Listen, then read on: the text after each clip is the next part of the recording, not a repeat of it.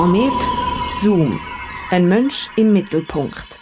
Kulturdünger unterstützt und fördert seit gut 30 Jahren kreative Ideen und Projekte von jungen Kulturschaffenden aus dem Aargau.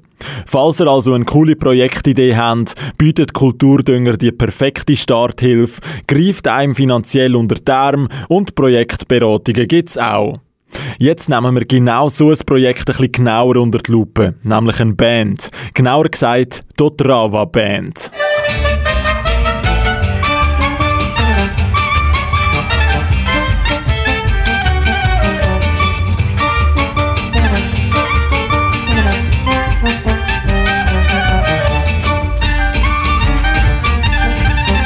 Wieso dass eine Schweizer Band eine so orientalisch angehauchte Sounds von sich gibt, wer sie sind und wieso dass sie ihr Projekt beim Kulturdünger eingereicht haben, erfahren wir jetzt von Misha Tapernou.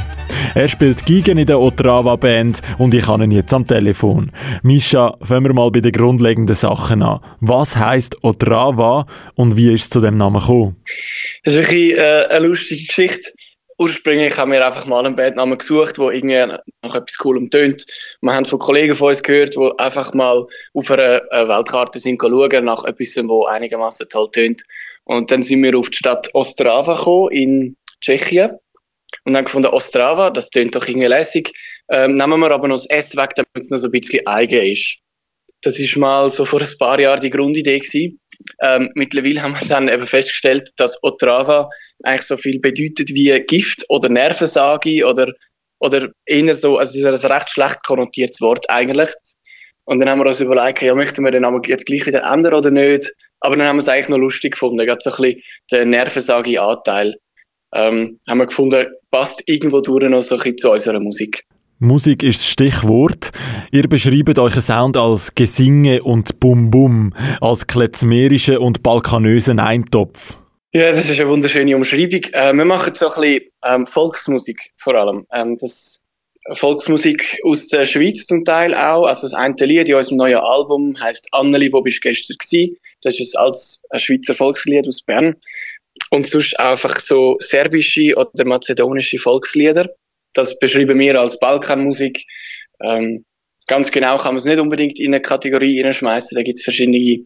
Aber wir haben einfach eben verschiedene Volkslieder, die es eigentlich auch schon gibt, ähm, für uns genommen und arrangiert und neu komponiert und unsere eigenen Teile noch dazu hinzugefügt. Also es ist alles doch eben ein Mischmasch aus Schweizer Musik, aus, aus ähm, serbischer Musik, ähm, auch Klezmer. Klezmer kommt so ein bisschen, ähm, ist eigentlich eher so israelische, jüdische Musik. Ähm, dort haben wir auch ein paar Elemente von dem drin. Genau, darum nennen wir das also ein Mischmasch, weil es ist nicht so, ich kann nicht sagen, es ist jetzt genau das oder das ist das, sondern es hat so ein Element von allem drin. Ihr selber sagt, dass eure Musik hausgemacht ist, aber gleich inspiriert von orientalischen Geschmäckern. Der Balkan kommt auch ganz viel vor und immer wieder macht ihr in eurem Online-Auftritt Metaphern mit dem Essen. Also immer wieder braucht ihr Wörter, die ans Kochen erinnern. Von wo kommt die Verbindung zum Osten oder auch zu der Küche? Also das mit dem Essen, das ist einfach ein schönes Bild, äh, wo wir äh, für das genommen haben, für den Text, um das zusammenzubringen. Die, der Bezug zu der Musik oder zum Balkan, der hat vor allem hat sich seinen Ursprung in der, in der Instrumentenbesetzung. Also wir haben angefangen als Geige, Klarinette und Bass.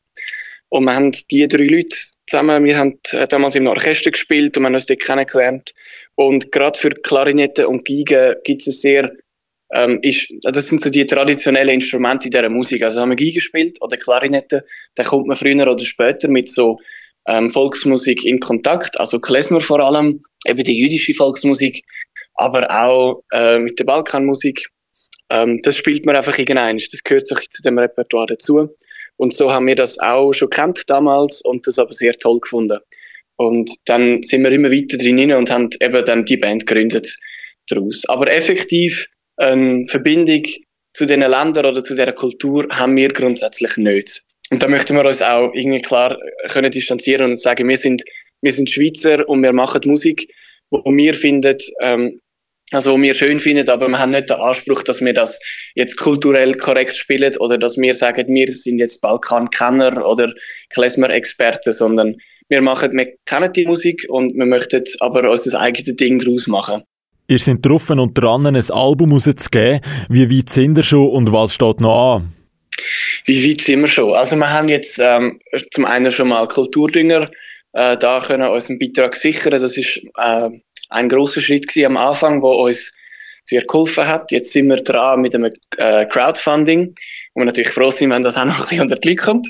Das läuft aber schon recht gut. Also da haben wir schon etwa 75 Prozent können reinholen ähm, innerhalb von von 15 Tagen oder so. Das alles ähm, dient jetzt eben zu der Albumproduktion. Ähm, effektiv aufgenommen haben wir die Stücke jetzt schon letzte Woche. Sind wir äh, in Winterthur in den Hard Studios gewesen.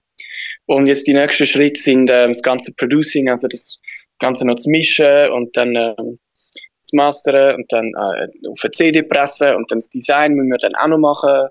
Ähm, was noch dazu kommt, ist, wir möchten einen komplett neuen Auftritt machen von, ähm, also von unserem Design eben. Wir machen Kleber, wir möchten noch ein Merch machen. Das ist, also verschiedene Merch-Artikel, das ist jetzt noch ein bisschen in der Planung, da wissen wir noch nicht ganz genau, was das alles so wird.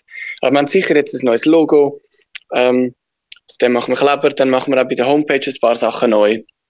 Genau, also die konkreten nächsten Schritte sind einfach mal die CD ähm, zu pressen und das Design dafür zu machen und dann eben weiterführende Arbeit ist äh, Homepage und, und Merch und, und das Ganze irgendwie vervielfältigen. Was erhofft ihr euch vom Kulturdünger in diesem ganzen Prozess? Also was vielleicht viele Leute nicht wissen, ist, so eine CD-Produktion kostet noch recht viel. Da muss man ins Studio gehen dafür. Das kostet schon mal irgendwie 6, 7, 8'000 Franken, je nachdem. Wir haben sogar noch ein relativ günstiges Angebot bekommen. Meistens, äh, viele CD-Produktionen kosten irgendwie zwischen 10 und 30.000 Franken, je nachdem, äh, in was für einem Umfang man das macht. Dann muss das Ganze auch noch gepresst werden, also gedruckt auf CDs. Dann muss man äh, irgendwie das Ganze noch bei der Suiza auch bewilligen lassen. Das sind einfach viele Schritte, die viel Geld kosten und wenn man das aus der eigenen Tasche will zahlen, dann kommt das relativ teuer. Misha, danke vielmals für deine Zeit und alles Gute für die Otrava Band. Danke vielmals. Falls ihr die Otrava Band auch unterstützen oder mal an ein Konzert gehen wollt, dann findet ihr alle Infos auf ihrer Webseite otravaband.ch.